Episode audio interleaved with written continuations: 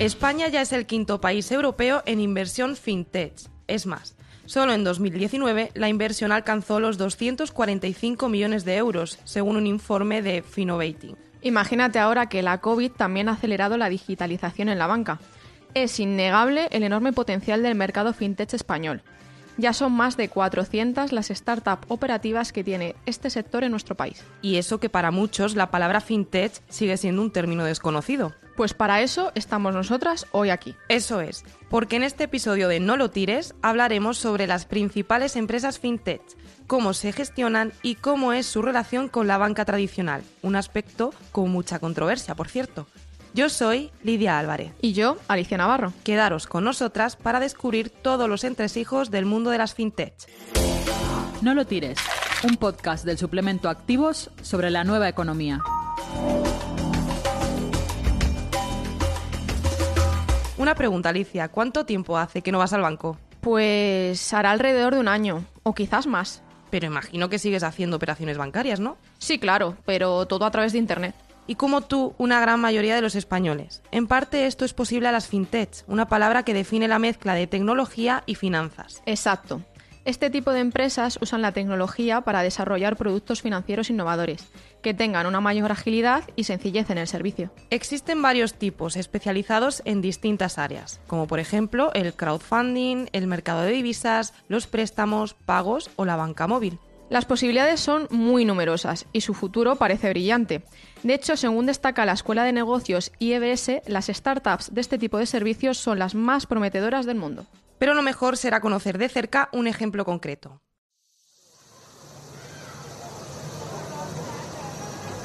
Estamos en el centro de Madrid, en un caluroso día de junio de 2016. Por aquel entonces, la palabra pandemia solo aparecía en los libros de historia y en las películas de ciencia ficción. Un grupo de personas están reunidas en una sala de conferencias de un alto edificio. Allí pulen los últimos detalles de lo que va a ser el lanzamiento de una de las fintechs más famosas de España. Bizum es el servicio de pago inmediato a través del móvil que surgió como exponente de la apuesta por la digitalización de la banca española. Los bancos de nuestro país se juntaron para lanzar este servicio en 2016, con el objetivo de poder facilitar a sus usuarios poder realizar pagos cuenta a cuenta de manera cómoda, sencilla, segura y universal. Acabamos de escuchar a Alicia Fernández, del Departamento de Desarrollo de Negocio de Bizum. Como bien nos ha contado ella, este proyecto nació en colaboración con la banca española. Sí, y a día de hoy ya son 26 las entidades financieras afiliadas.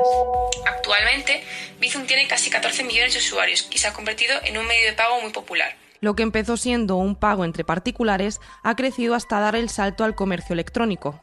A cierre de 2020, más de 8.000 comercios ofrecían esta forma de pago para sus compras online. De esta forma, el pago con Bizum en comercio online es posible desde noviembre de 2019 y a finales del pasado año también es posible el pago presencial en una experiencia basada en el pago con QR en los 11.000 puntos de venta de loterías y apuestas del Estado. Pero ya han salido competidores. En concreto, la aplicación de mensajería WhatsApp ha lanzado WhatsApp Pay, que realiza pagos online sin salir de la aplicación. Para no perder su cuota de mercado, Bizum continúa implementando innovaciones en su desarrollo.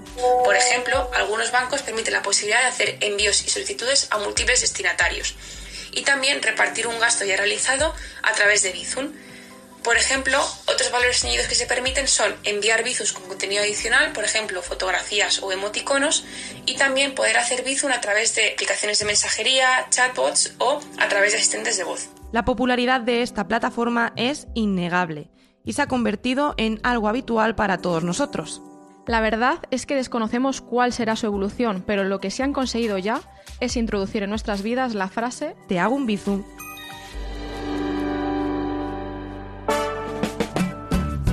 Estás escuchando No lo tires, el podcast de activos sobre la nueva economía. Este es uno de los ejemplos más representativos, pero no es el único. Claro que no. Como hemos dicho antes, hay muchas fintechs y de lo más variadas. Algunos ejemplos son Fintonic, Revolt, Lánzanos o Zank. Otra de las ramas a las que se dedican muchas es a la gestión de hipotecas. Es el caso de Credito, una fintech especializada en la intervención y asesoramiento hipotecario. También hemos hablado con su fundador, David Crespo, para que nos cuente un poco más sobre Crédito y cómo surgió su startup. Después de cursar estudios y desarrollar parte de mi carrera profesional en Estados Unidos y Reino Unido, La idea surge al tener conocimiento de esta figura en estos países y al identificar la necesidad en el mercado español de disponer de un asesoramiento independiente en la compra y financiación de una vivienda, simplificando el proceso de negociación con bancos y recibiendo asistencia especializada en el ámbito financiero y legal. Como ha señalado David, muchas fintech surgieron para cubrir necesidades que tenía la banca tradicional. Exacto, Lidia. Y ahora ambos mundos están destinados a entenderse y sobre todo a convivir. De esto también nos ha hablado David cuando le hemos preguntado cómo va a afectar la explosión de las fintechs a la banca tradicional. La incorporación y eclosión de diferentes fintech de ámbito nacional e internacional en el mercado español van a permitir ofrecer soluciones que mejoren la experiencia de los usuarios en su relación con la banca tradicional, reduciendo los costes transaccionales al disponer de más alternativas que favorezcan la competencia y permitiendo acceder a más usuarios a diferentes productos y servicios financieros que estaban limitados a players corporativos e institucionales, al democratizar y hacer más comprensible la información. Pues justo sobre la relación entre las fintech y la banca tradicional vamos a hablar a continuación. ¿Quieres saber más sobre la nueva economía? Búscanos en las principales redes sociales.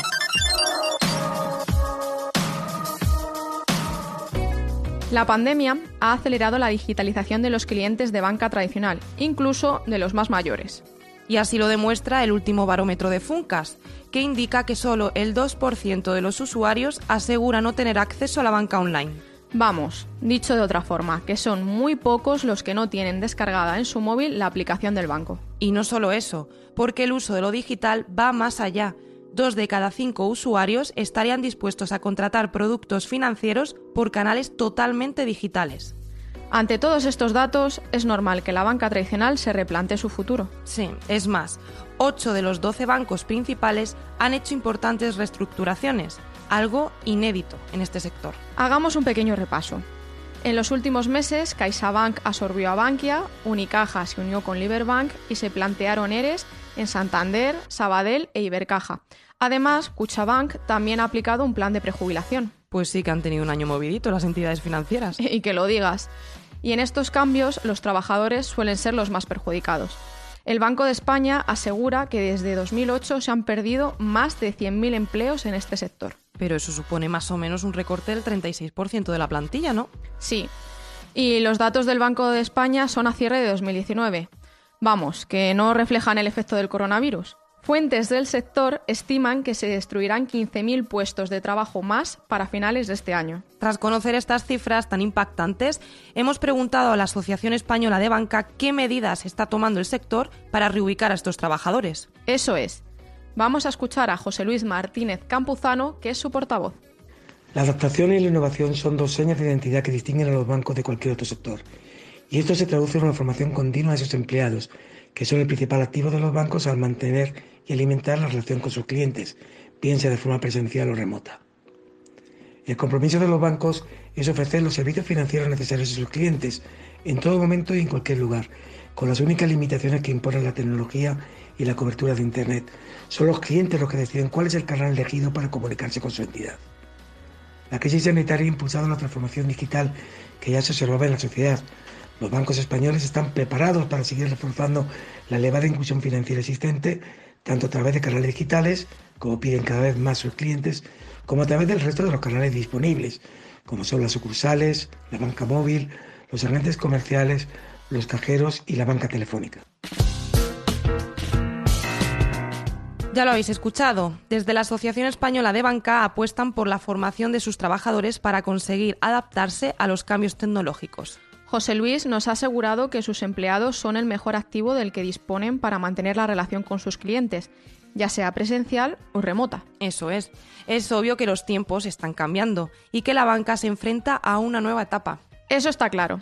La banca tradicional y las fintech tienen que convivir y como hemos visto en el caso de Bizum pueden hacerlo con grandes resultados.